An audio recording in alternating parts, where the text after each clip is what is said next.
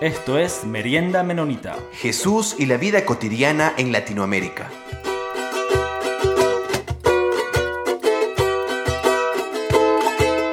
Saludos a todos y todas, bienvenidos de nuevo a nuestro programa Merienda Menonita. Este, aquí como siempre soy Peter y estoy con mi amigo Jonathan. ¿Cómo va Jonathan?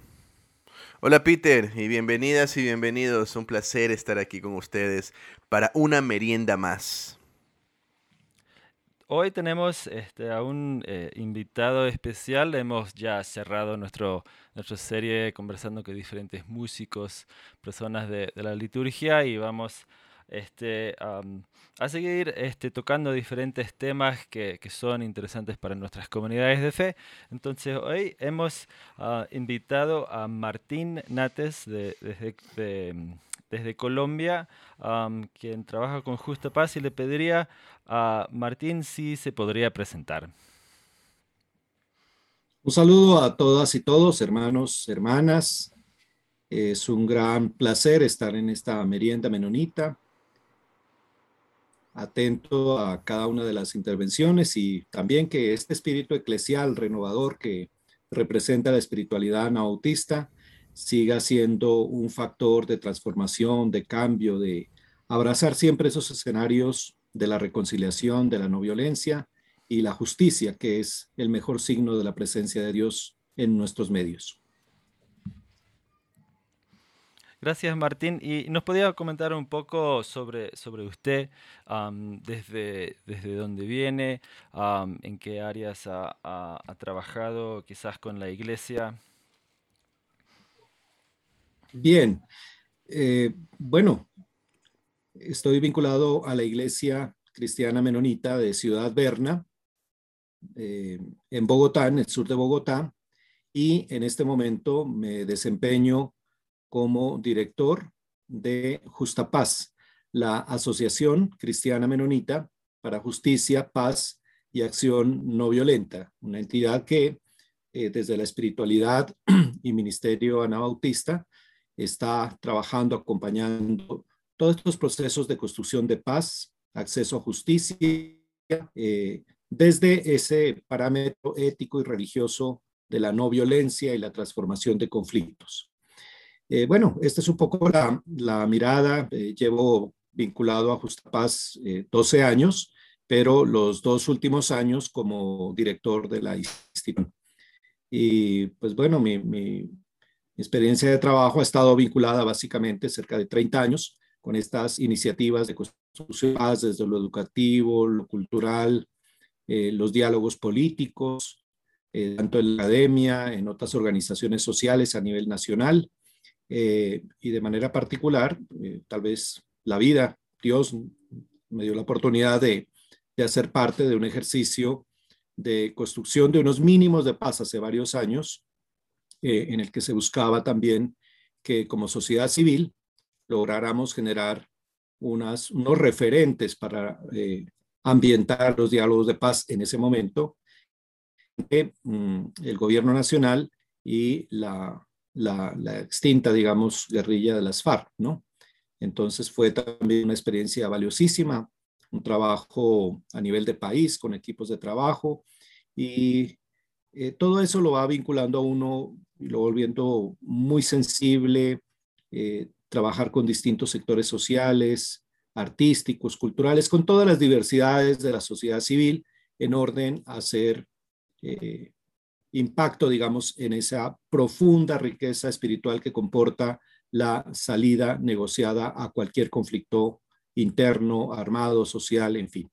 Así que ese es un poco el panorama de, mi trabajo y un hombre de fe, de familia, eh, que comparte pues la vida ministerial y la vida de fe de, de, esta iglesia cristiana menonita en Colombia y en particular esta fe viva de nuestra iglesia cristiana menonita en Ciudad Berna, al sur de Bogotá. y, para mm, este, arrancar un poco, ¿nos podría este, enmarcar un poco eh, y quizás dar un poco de, también de, mm, historia de, de la organización este, ah, Justa Paz, desde donde nace, eh, qué viene trabajando y, qué, ah, podemos eh, alargar esto, y, qué, um, cuáles enfoques tienen hoy. Bien, Justa Paz es la Asociación Cristiana Menonita para Justicia, Paz y Acción No Violenta. Eh, nuestra institución está ya celebrando los 30 años de existencia, un trabajo ininterrumpido en más de 15 regiones del país que han sido afectadas por el conflicto armado y de manera particular acompañamos de manera integral a las iglesias cristianas evangélicas que se han visto afectadas por el conflicto armado, ya sea por su labor pastoral, su compromiso social por la paz, por el acompañamiento a las víctimas y por otros hechos, digamos, que son relevantes y que cuando la iglesia sale del templo y, y se acerca al dolor, al sufrimiento, se vuelve sensible con lo que ocurre en su entorno, pues obviamente en ocasiones es víctima de eh, aquellos eh, grupos o movimientos que eh, conciben que todo aquel que trabaje por la paz es declarado enemigo, es decir,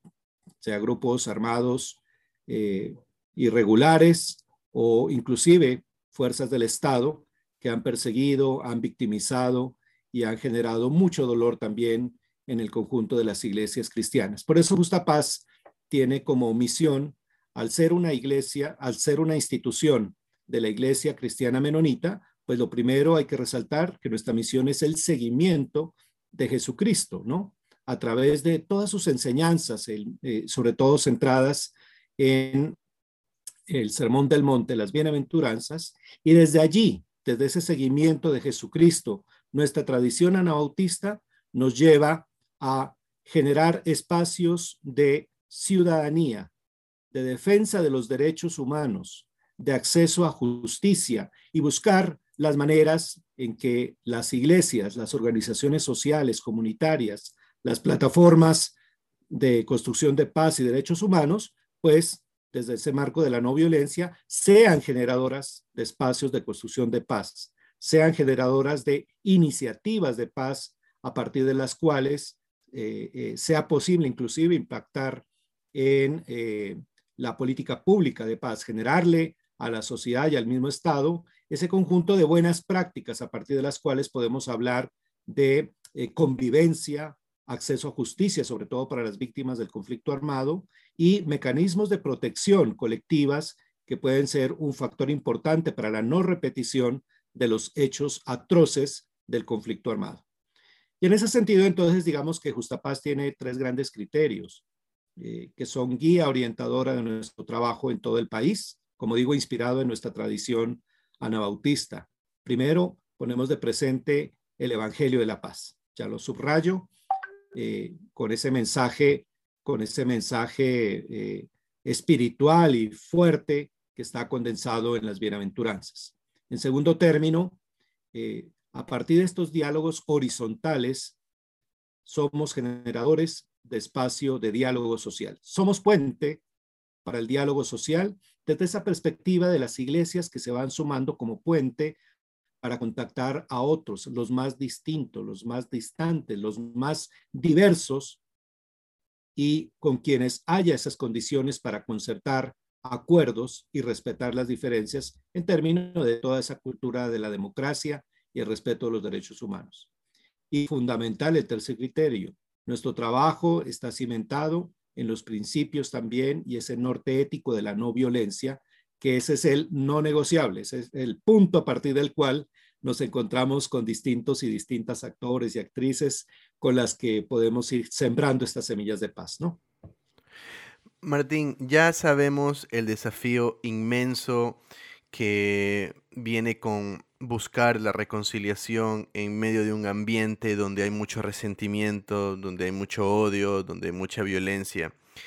Eh, pero mi pregunta apunta ¿cuáles son los desafíos no solamente de buscar la reconciliación, sino de trabajar con grupos tan diversos? En tu pregunta eh, veo que se hace muy evidente el hecho de mostrarse anabautistas, el hecho de mostrarse desde dónde vienen.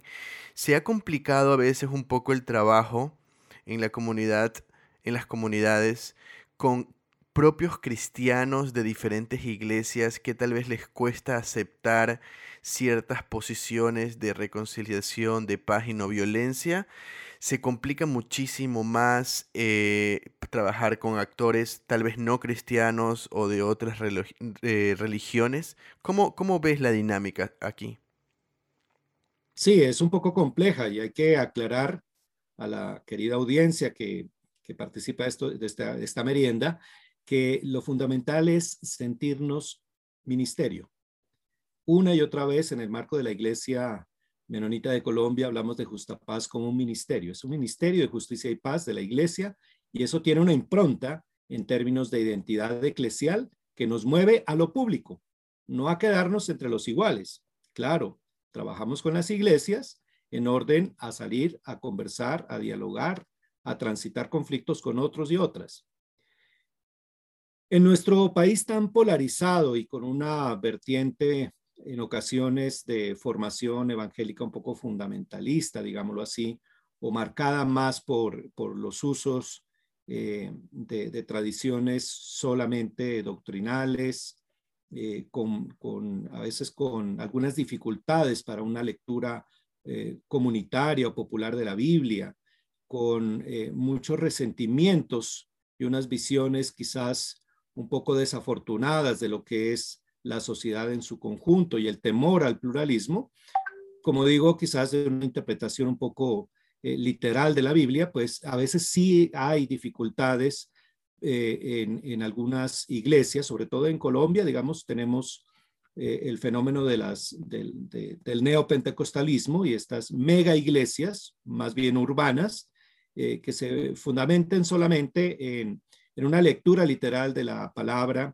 en esa visión también muy recortada de salvación individual y de alejamiento de, entre comillas, de lo mundano, ¿no?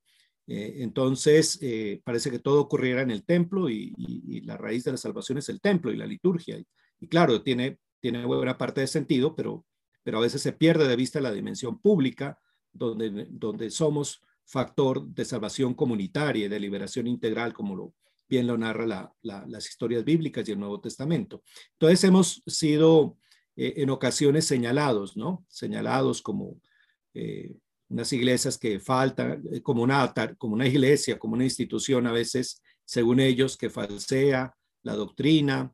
hay algunas iglesias, pues, de corte pentecostal, como digo, que nos ven inclusive y, y rechazan a veces trabajar con justa paz, pero en su mayoría son iglesias eh, pequeñas, también de orden independiente, pentecostal, pero la característica es que al ser afectadas de manera tan radical con la violencia del conflicto armado, se vuelven muy sensibles al dolor y a, a, mirar cómo y de qué manera se puede expresar la solidaridad. Y cuando eso entra en la vida de una iglesia, es mucho más eh, viable una lectura contextualizada de la palabra de Dios y eso nos lleva y nos mueve de la vida ministerial hacia la acción pastoral y hacia la transformación de conflictos y obviamente es el acceso a derechos. Habrá detractores, habrá que quizá habrá algunas corrientes de iglesia que quizás no comprendan la dimensión integral de lo que significa este ministerio de justicia y paz. Está muy claro en la palabra de Dios el sentido de la justicia restaurativa. Está muy claro en la palabra de Dios ese eh, profundo ímpetu del amor de Dios por la dignidad de la persona humana, no importa que sea azul, verde, amarilla, roja. Con esto me quiero referir a las distintas eh, formas organizativas de expresión, de organización eh, familiar, cultural, qué sé yo, pero en cada circunstancia donde está en peligro la vida y la dignidad de un ser humano, allí nuestra impronta de iglesia y, y nuestra impronta de iglesia nos lleva a la defensa de los derechos humanos, ahí tenemos que Habrá a quien no comprenda, pero siempre nuestra actitud desde Justa Paz y como iglesia menonita de estar abierto a dialogar con estos sectores que en ocasiones pueden eh, estar un poco distantes de nuestro trabajo. No se trata, como digo, de trabajar siempre con los homogéneos, sino con los heterogéneos. Y en esa medida eh, buscaremos los puentes para eh, escucharles también, para resolver alguna de sus inquietudes y paso a paso ir construyendo esas semillas de, confianza que nos permiten el día de mañana hacer un trabajo conjunto, un trabajo en red. Quizás no compartamos todo, pero por lo menos en el marco de la dignidad humana sabemos que tener, tenemos que eh, unirnos, vincularnos y, hay muchas historias increíbles de la manera como eh, en ocasiones eh, nos reciben con desconfianza, ¿no? Pero en el marco del camino, que no es de dos meses, de tres meses, sino de años, cinco años, siete años en un territorio, pues se va forjando la confianza, no solamente por el discurso, sino por el testimonio, por la práctica, por la manera eficiente en que hacemos sostenida una presencia en el territorio, desde la oración, desde la espiritualidad, desde la vida comunitaria, desde el compromiso por, los derechos de las víctimas, hasta lograr procesos de incidencia eh, social e incidencia en política pública. Entonces, eh, por lo general tenemos esa circunstancia, no solamente con las iglesias, ¿no? Ah, también en ocasiones hay sectores del movimiento popular, ¿no? Que nos rechazan a veces o nos ven con cierto recelo por ser de iglesia, ¿sí? Y en la medida que caminamos, en la medida que hablamos de justicia, paz y de unos mínimos fundamentales para sentarnos a la mesa a dialogar, pues entramos a ser parte de esa ruta y después somos como un referente, ¿no? Hay una región muy golpeada por la guerra eh, que se llama el Bajo Cauca Antioqueño, en el norte del país atravesada por cantidad de más de cinco grupos armados ilegales, presencia del ejército, temor a hablar de paz, ¿sí? Pero las iglesias, haciendo un trabajo progresivo de muchos años, lograron acercarse a más de 15 sectores sociales muy distintos, muy distintos entre indígenas, campesinos, reincorporados, eh, desmovilizados de los paramilitares, eh, mujeres, LGTB, todo un conjunto social muy diverso. Y al punto que de ese diálogo, de esos puentes y canales eh, para transformar conflicto, las iglesias formaron una plataforma que se llama Pacto por la Paz bajo Cauca Antioqueño. Y fue el canal de expresión, ¿sí? Para que en el, durante el gobierno Santos, la oficina del alto comisionado llevara adelante un encuentro regional por la paz y por primera vez en ese sector de, de la región del Bajo Cauca un encuentro del Estado planteando los, los, los, las agendas de paz para llevar una propuesta a La Habana en ese, en, ese, en ese caso particular, de tal manera que ese ejercicio fue liderado por iglesias y la gente, más de 300, 400 personas en un gran evento, decían, agradecemos el trabajo de las iglesias. No importa que no digan justa paz, eso es lo de menos, pero es el empoderamiento social de las iglesias que sin perder su identidad de fe, su vida ministerial, ¿sí? Eh, son reconocidas como un actor social clave y un punto de confianza para generar lo que llamamos allá diálogos seguros. Entonces, es una forma también de, expresarlo. Y también en ocasiones hay entidades del Estado y también de la fuerza pública que nos han visto con cierta reserva, sobre todo porque trabajamos los temas fundamentales para la transformación social y política como son eh, los procesos de no violencia y objeción de conciencia al servicio militar obligatorio. Esto nos ha puesto eh, en riesgo, hemos recibido amenazas, eh, situaciones muy complejas a veces con la fuerza pública, con el ejército, e inclusive algunas iglesias también dicen, no, yo no, no quiero saber nada de, de este tema. trabajamos muy bien lo bíblico, la no violencia, pero cuando se toca ya temas específicos dicen, quizás todavía no es hora. Pero entonces eso es, ¿no? Eh, es, es eh, en resumen, una actitud muy humilde de caminar al lado, de ser facilitador, de hacer sostenible los procesos, de caminar cada vereda, cada corregimiento, cada espacio donde haya la oportunidad de llevar esa buena noticia, de dialogar, de participar, de una cultura democrática, de la defensa de los derechos humanos y todo eso lo narramos, lo contamos al interior de las iglesias desde eh, la experiencia riquísima del Evangelio por la Paz y en los escenarios públicos, pues, de los mínimos fundamentales para la convivencia, para eh, generar propuestas que sean viables, eh, ahora que estamos en, todos estos temas críticos de restitución de tierras, la reparación integral de las víctimas, espacios de participación que son los, comités, los consejos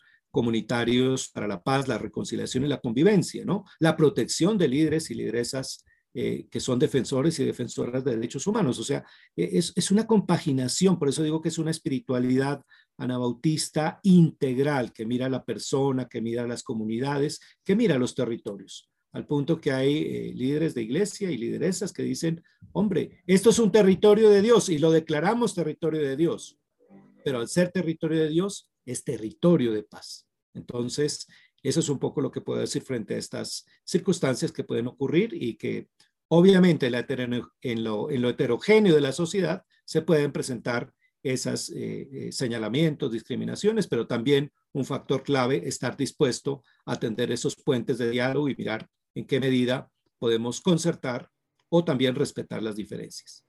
de alguna forma, su carta de presentación eh, lo que muestra eh, cuán comprometidos están por estas luchas está en el encarnar la misión, en el poner el cuerpo, en el caminar juntos a todas estas comunidades, que por lo que me has contado hacen que de alguna manera vean en acción, bajen la guardia de poner como eh, en duda tal vez la buena voluntad eh, o la eficacia de este trabajo. Y por ahí va mi otra pregunta, que en parte también la respondiste un poco, Martín. ¿Qué pasaría, voy a ponerme del otro lado, si yo soy una persona que vengo eh, de un lugar no cristiano, o tal vez ciertos sectores de la teología de la liberación, la teología negra, cierta teología feminista, y te digo, Martín, me, puede, me parece un poco utópico a veces lo que planteas de la no violencia. Eh, yo tengo que resolver casos urgentes y me parece que la única manera de resolverlo es con, violencia. ¿No crees que la forma de enfrentarlo de una posición anautista hace que vayan habiendo más víctimas eh, porque no actuamos rápido con violencia y respondemos de manera armada a alguna injusticia que se está cometiendo con nuestros jóvenes, con nuestras mujeres, con trabajadores, con obreros, eh, etcétera. Que estoy poniendo un poco del otro lado, pero a una persona así que nos está escuchando, dice, es, es utópico lo que estás planteando, Martín. Quiero encontrarle un sentido sobre cómo opera esto. ¿Qué, le podrías responder? La utopía es necesaria. la utopía es una fuerza de liberación, es, un, es una impronta espiritual, ¿no? Que nos marca el horizonte de lo que debemos ser. Y en esa medida eh, hay realidades muy difíciles como la que usted plantea o la realidad que tenemos en Colombia. En Colombia tenemos más de nueve millones y medio, eh, aquí estaba viendo las cifras, son nueve millones setecientas mil víctimas del conflicto armado. Es una cifra escandalosa escandalosa, más que toda la población de Bogotá, en cifras oficiales. ¿Cuántas más víctimas? Y en nuestros trabajos eh, allá, eh, por ejemplo, ahorita mismo, allá en la costa pacífica nariñense, casi ahí en la frontera con el Ecuador, en, se llama la región del Sanquianga, cinco municipios. Allí están atravesados por la presencia de las fuerzas militares, grupos armados ilegales que están eh, violentando a los niños, a las niñas, a las mujeres, amenazan a los funcionarios públicos. Ahorita que hubo un desplazamiento en la Tola Nariño, a dos horas de Tumaco, eh, fuimos, estuvimos allá con la gente, llegando la ayuda humanitaria, haciendo la documentación de casos, la denuncia jurídica, convocando a eh, la bancada de la paz en el Congreso de la República para que haya una audiencia y se escuche a la población étnico-territorial, a las iglesias, a los campesinos, a los movimientos de derechos humanos, en fin. Y ahí, obviamente, en ese dolor hay gente que claro, por la rabia, por la indignación, quisiera que las cosas cambien ya. ¿Sí? Y lo primero que hacemos es escuchar, mi hermano. Eh, estamos de afán, vamos despacio. Y en ese sentido, lo primero es escuchar, acompañar ese dolor. Lo segundo también es eh, avanzar en esa tarea urgente de ir sanando poco a poco las heridas. Lo tercero es buscar las condiciones para eh, la protección, la autoprotección, el autocuidado y la protección colectiva.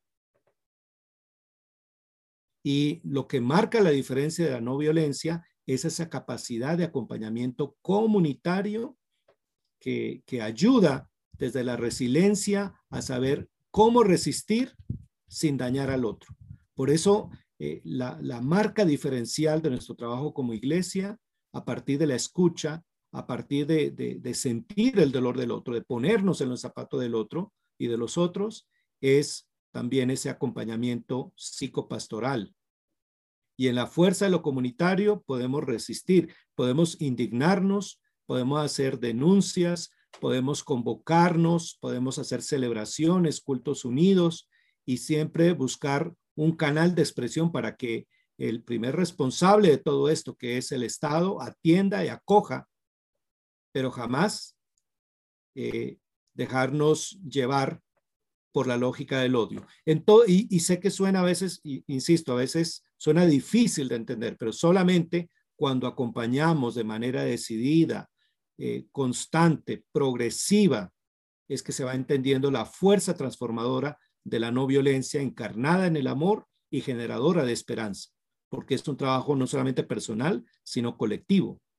Y en esa medida también se, destierra de alguna forma, por decirlo así, se destierra de una forma ese círculo vicioso de eh, el deseo de venganza, el círculo vicioso que, que tiene que ver con eh, el odio o que tiene que ver con el resentimiento, que es lo que lleva realmente a ser generador de nuevas espirales de violencia. Y, ese acompañamiento espiritual, psicopastoral, ejercicio de justicia, hace también que poco a poco vaya apareciendo ese círculo virtuoso del amor, de la colaboración, de la solidaridad social. Es un proyecto de humanidad y como digo, no es fácil.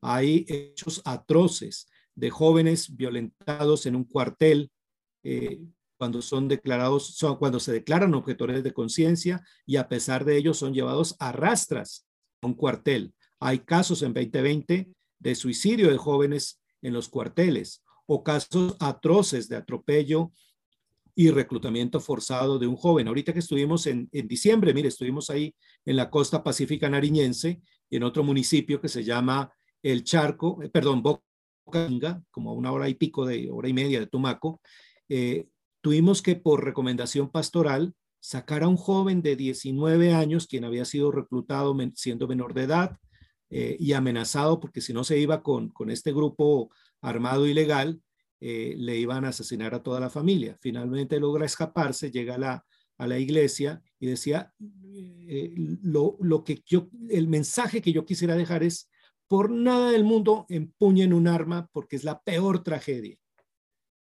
¿Sí? Ese es un testimonio conmovedor.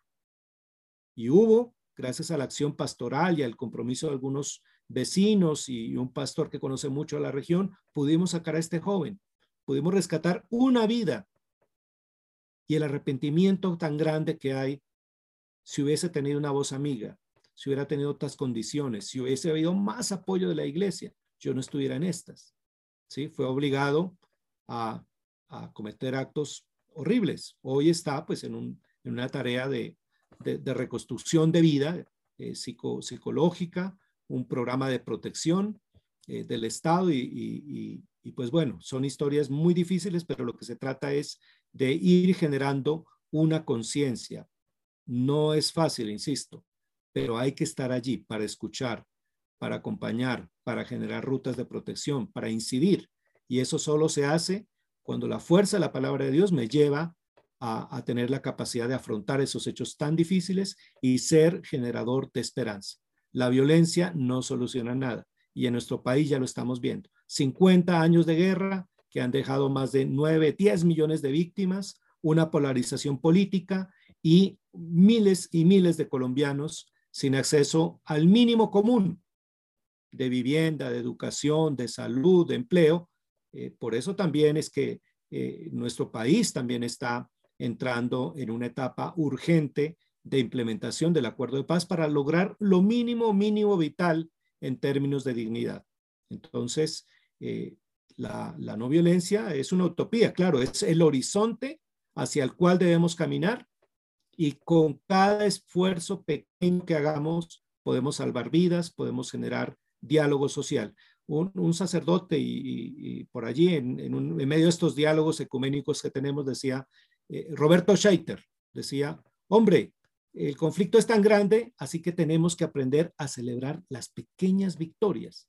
Cada espacio de rescatar una vida de un joven, eh, acompañar el dolor de una mujer, generar dinámicas comunitarias, ya es un proceso de resistencia, ya es un proceso que va quebrando la espiral del resentimiento, de los odios y el deseo de venganza. No es fácil, pero por eso hablamos, imagínense, Justa Paz apenas 30 años. Para la vida del conflicto armado es un suspiro. Pero bueno, vendrán muchos años más y hay que estar allí. El texto bíblico dice, a los pobres siempre los tendréis, es decir, una exigencia ética muy fuerte de no quedarnos en la gran teología de la academia solamente, de no quedarnos en la comunidad, en la comodidad del templo, y, en ocasiones uno les dice a, los hermanos y hermanas, la vida comienza tres centímetros más allá de la reja del templo, porque ahí está, eh, ahí está la necesidad humana y la riqueza humana que debemos acompañar. Ese es el sentido fuerte, transformador y también a largo plazo de la, construcción de paz y el ejercicio de la no violencia. Eh, quisiera dejar ahí. Gracias Martín para este, para, para ir cerrando ah, un poco, ya nos, nos comentó un poco sobre este, lo que está ocurriendo en, dentro de Ecuador en la parte de, de, Nariño y sé que Justa Paz, Justa Paz está involucrado ahí directamente, pero también nosotros normalmente no, no, hacemos muchos de, de, de, noticias o de, o de cosas que está ocurriendo ahora, pero, pero justo en estos días hay... Eh, han, habido estos acontecimientos en, la otra frontera de, Colombia, en el otro lado del país, con, con Venezuela. Este, y quería ver si, no sé qué tan directamente la Iglesia Menonita de Colombia o, Justa Paz está involucrado en esa zona, pero si nos podría comentar un poco este, de estas noticias que está ocurriendo, bueno, ahora mismo hay, hay, miles de personas desplazadas y hay sí, hay este, mucho conflicto con, esta, con esta realidad que está pasando con la, en la frontera de Colombia y Venezuela. Entonces quería aprovechar a ver si nos podía comentar un poco de nuestros oyentes porque este, no, no, no, lo hemos visto mucho en, en, noticias y eso, entonces quería ver si nos podría comentar un, un poco sobre eso. Bueno, directamente Justa Paz no hace presencia en este territorio porque pues nuestras dinámicas eh, en ocasiones no dan para todo el país y hemos concentrado esfuerzos en el Pacífico, eh, Pacífico colombiano, suroccidente, la región Caribe y la región central también, que han sido muy afectadas por el conflicto armado. Eh, no tengo una información directa, sé que la iglesia eh, menonita en Colombia a través de algunos de sus líderes como Pedro Stucchi, Pablo, eh, han estado haciendo un acompañamiento también a las iglesias menonitas en Venezuela. Eh, se ha hecho y se han abierto espacios para transformar conflictos. Lo que sabemos por el análisis político que se da, en primer lugar, es que está ocurriendo una gran injusticia contra un modelo de desarrollo alternativo y que hay que invocar el derecho de los pueblos a, a su propia identidad, su forma de gobierno, la manera de ir de, también solventando las situaciones difíciles que se viven. Por parte de nuestro gobierno eh, colombiano y sobre todo en este último gobierno de Duque, eh, del presidente Duque, se ha exacerbado eh, de una manera visceral, rompiendo todas las normas de los protocolos de la diplomacia entre los países y del respeto a la autodeterminación de los pueblos, eh, este gobierno ha, sido amenazante, ha generado unas, eh, eh, digamos, unas, unas espirales de acciones que han aumentado los riesgos inclusive de una confrontación entre los países y generando enemistad, rechazo y una desinformación de lo que pasa en el pueblo con el pueblo venezolano. Esa es la primera situación. Ustedes escuchan, escucharon quizás del famoso concierto en la frontera que fue una provocación abierta a la autonomía y a los procesos populares que se viven en Venezuela. En segundo término, pues también hay que reconocer que Venezuela está atravesando una situación difícil en términos de, su viabilidad económica, situaciones que debe atender el, gobierno y, las organizaciones civiles frente a, los temas de derechos humanos, también temas críticos pues relacionados con la militarización que vive este, este, este país. pero lo alarmante ahí es que en lugar de brindar apoyo y solidaridad como se hace a cualquier otro país, inclusive de corte neoliberal. Eh, a, Venezuela lo han tratado de aislar, acabar y presionar y buscar rutas militaristas para, para eh, eh, ese, proceso. Lo que sí hay que invocar en este momento es la profunda solidaridad y acompañamiento humanitario con los hermanos y hermanas venezolanas que han salido huyendo de estos últimos combates que se han presentado allí entre las fuerzas del, ejército venezolano y al parecer, al parecer, no, no, es, una noticia también que está por, estudio, al parecer con algunas disidencias de las FARC o algún tipo de grupo armado irregular. Aquí lo que queremos invocar es que tanto las iglesias, y sabemos ya de iglesias eh, que están brindando una labor humanitaria de apoyo, de acompañamiento a eh, los refugiados y a los desplazados de Venezuela. Igualmente, nuestro país ha tenido una solidaridad impresionante por parte de las iglesias y la iglesia menonita ha hecho una tarea muy importante en, La Guajira, en Barranquilla, acá en Bogotá, para acompañar a la población migrante.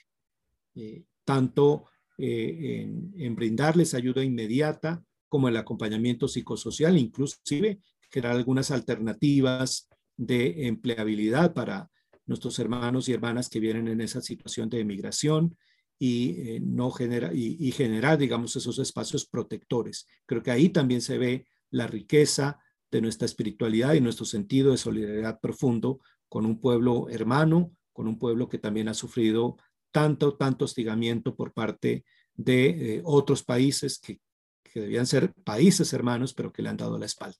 Es un tema muy profundo, muy doloroso y que convoca a la solidaridad de los pueblos para seguir siempre en búsqueda de la viabilidad de estos modelos alternativos, de respeto profundo a los derechos humanos y la búsqueda de esos acuerdos políticos que el pueblo venezolano tiene que construir para generar esas dinámicas eh, económicas, sociales, políticas que los lleven a la viabilidad, no a las interferencias indebidas de los estados, porque eso va en contravía del derecho internacional y en contravía de la autonomía de los pueblos. Martín, muchas gracias por tu tiempo, muchas gracias por tu ministerio, gracias por la conversación que acabamos de tener.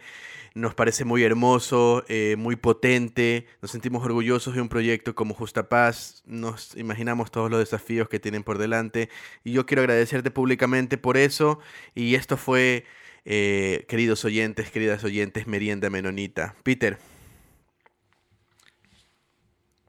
Sí, también agradecemos a, Martín, al el trabajo de la Iglesia Menonita en, Colombia, eh, por, y, esperamos entonces estos 30 años se, se, ve que han, han sido arduos y, y, han, han habido todos esos, esos pequeños pequeños logros que, se van viendo, pero también desde luego esperamos y, estaremos, estamos en oración en, toda Latinoamérica para, para seguir ese, ese trabajo que, que, viene adelante. Muchísimas gracias, Martín. Muchas gracias. Un abrazo muy grande a todos nuestros hermanos y hermanas. Estamos en oración y en acción por la vida, el bienestar, el acceso a justicia, eh, de miles y miles de colombianos que soñamos un país reconciliado en paz. Por eso, Justa Paz, para despedirme, quisiera decir, trabaja cinco líneas grandes. Una línea de no violencia, eh, eh, prevención de reclutamiento y el servicio y, y, nuestra negación al servicio militar obligatorio. También trabajamos un área de mujeres constructoras de paz para esos nuevos liderazgos y empoderamiento de las mujeres en lo público y en lo eclesial. Eh, estamos trabajando muy fuerte, mire, en el área de memoria, derechos humanos e incidencia, y, es histórico, permítame decir, es histórico que en este 2020-2021 eh, hemos presentado el informe nacional sobre la afectación de las iglesias cristianas evangélicas en el marco del conflicto armado y hemos resaltado la, la manera como las iglesias han construido en medio del dolor, han construido iniciativas de paz. Esto ha sido exaltado y va a quedar incluido en el informe final de la visión de la verdad. Asimismo, estamos trabajando también con la Comisión, con la Justicia Especial para la Paz, donde se han presentado casos eh, de, niños y de niñas cristianas que fueron afectadas ya sea por el ejército o por las FARC, porque también esos hechos atroces no pueden volverse a repetir y tienen que estar en ese camino la justicia restaurativa. Y en nuestra participación en todos los procesos de comunicación para la paz. Así que para nosotros es muy grato saber que todos estos ámbitos de la reconciliación, de la no violencia, la transformación de conflictos, el diálogo multiactor, están inspirados en nuestra tradición eh, espiritual anabautista y en la fuerza transformadora y no violenta del Evangelio de Jesucristo. Así que un abrazo muy grande a todas y todas, hermanos y hermanas en la fe. Gracias Martín y gracias a Anabaptist World y a la Red Menonita de Misión por hacer posible este podcast. Hasta la próxima.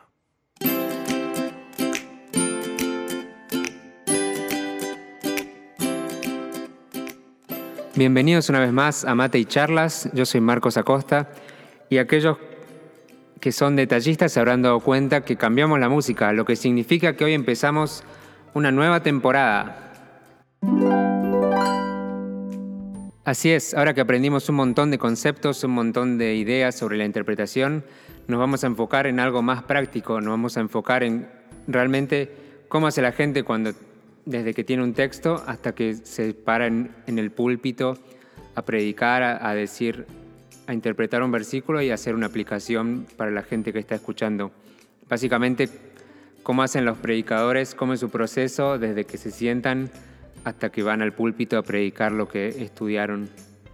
Entonces lo que vamos a hacer, vamos a, preguntarle a mucha gente de diferentes formaciones académicas, de diferentes ámbitos, de diferentes tradiciones de fe. Les vamos a preguntar cómo hacen para, desde que tienen el texto hasta que se paran a predicarlo? ¿Cuál es su proceso? Así que bueno, espero que me respondan el teléfono aquellas personas a las que le quiero preguntar, pero si no, seguiré insistiendo.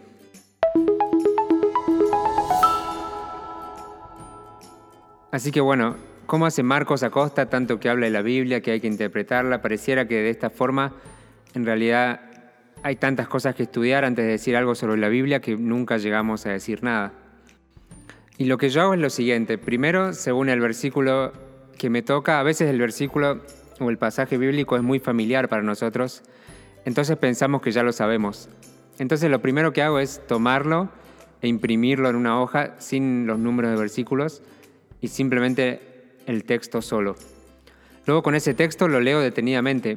De esta forma empiezo a ver que hay verbos o quizás sustantivos o quizás cosas que están pasando o alguna oración que cuando yo conté la historia en el pasado, cuando la escuché, no estaba al tanto que eso estaba ahí.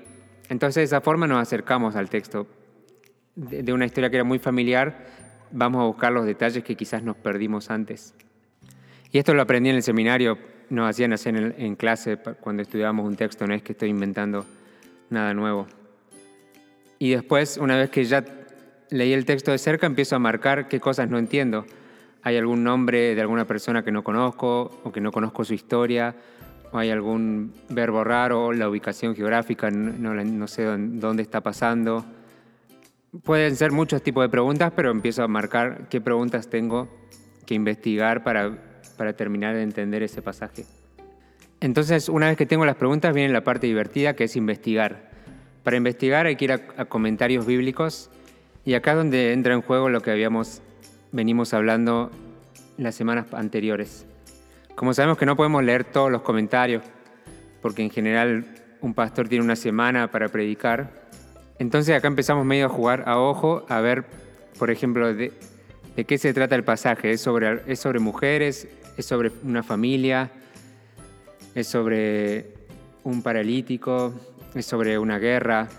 Entonces, según en base a lo que, al tema del pasaje, yo voy a ir a buscar recursos a diferentes tipos de comentarios o a diferentes artículos.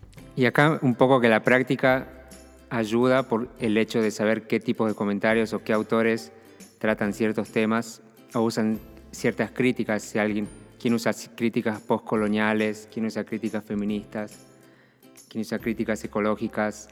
Entonces, de esa forma, una vez que el uno lo, lo va haciendo varias veces, como que puede encontrarlo más rápido, por ahí al principio lleva un poco más de tiempo.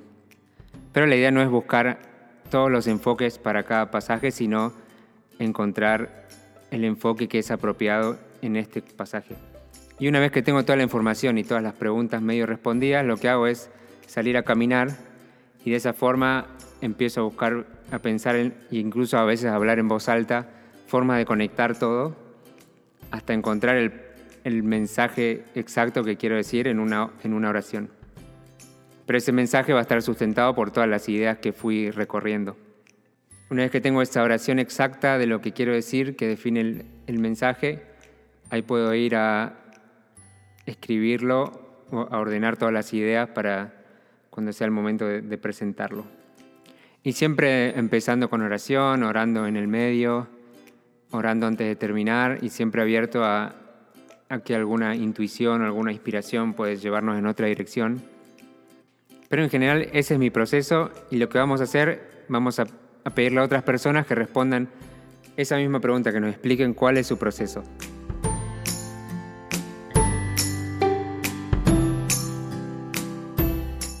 Muchas gracias por estar una vez más conmigo y nos vemos la próxima semana.